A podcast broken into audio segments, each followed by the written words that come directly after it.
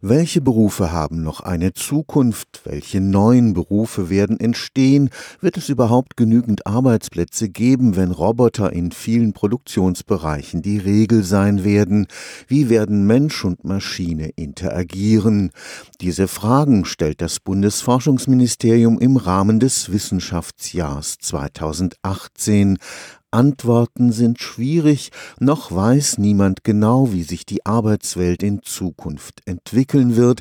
Nur eines ist sicher, die Digitalisierung wird so gut wie alle Berufe grundlegend verändern.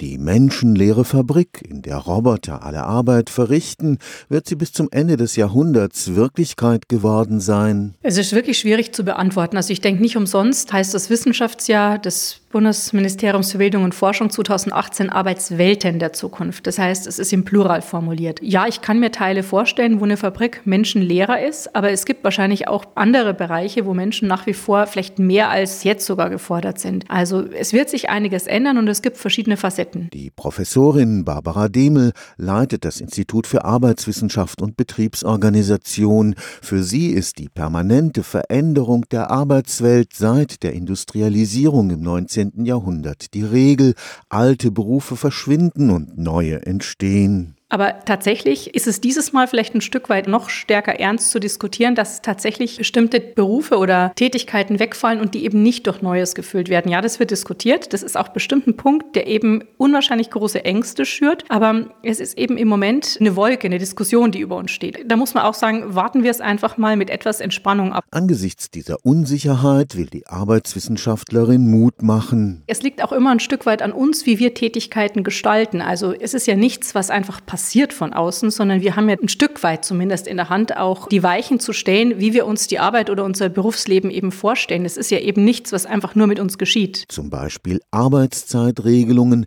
wenn sich Unternehmensstrukturen durch Industrie 4.0 auflösen. Wir sehen zum Beispiel im Maschinenbau das Konzept von Plattformen, dass es eben auf so einer Plattform bestimmte Anbieter gibt, die Dienstleistungen anbieten, die gar nicht mal organisiert sind in einem Unternehmen. Das heißt, es gibt eher einzelne Menschen, die Dienstleistungen anbieten, die dann gebucht werden, abgebucht werden. Das heißt, wir haben hier weniger die Strukturen, die vielleicht auch ein Stück weit den einzelnen Arbeitnehmer schützen. Dass man eben trotzdem versucht, Maßnahmen auf den Weg zu bringen, dass es eben auch sowas gibt wie geregelte Arbeitszeiten. Eben auch nicht die Möglichkeit, dass jemand sich selbst ausbeutet. Dass wir trotzdem eben Werte, Leitplanken schaffen, dass Arbeit eben so bleibt, wie wir sie eigentlich gerne hätten. Stefan Fuchs, Karlsruher Institut für Technologie